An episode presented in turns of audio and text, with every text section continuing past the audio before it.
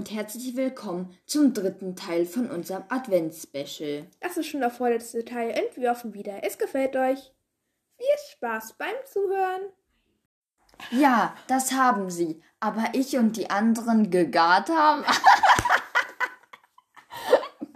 ja, das haben sie, aber die anderen Gengars und ich haben einen Plan, um Pichu wiederzubekommen. Und wir brauchen dich dafür. Wir Gengars sind besondere Gengars. Wir haben eine Kraft von Mew bekommen, da wir Mew einmal geholfen haben. Diese Fähigkeit ermöglicht es, dass wir Nebel erschaffen können, der bestimmte Effekte wie Vergiftung oder Hypnose auslöst. Unser Plan ist, dass du mit einer Sanana-Beere in den Wald gehst und die Granbulls anlockst. Dann werden wir sie mit unserem Nebel umhüllen, sodass sie darin gefangen sind, und dann holen wir Pichu und die anderen Pokémon zurück.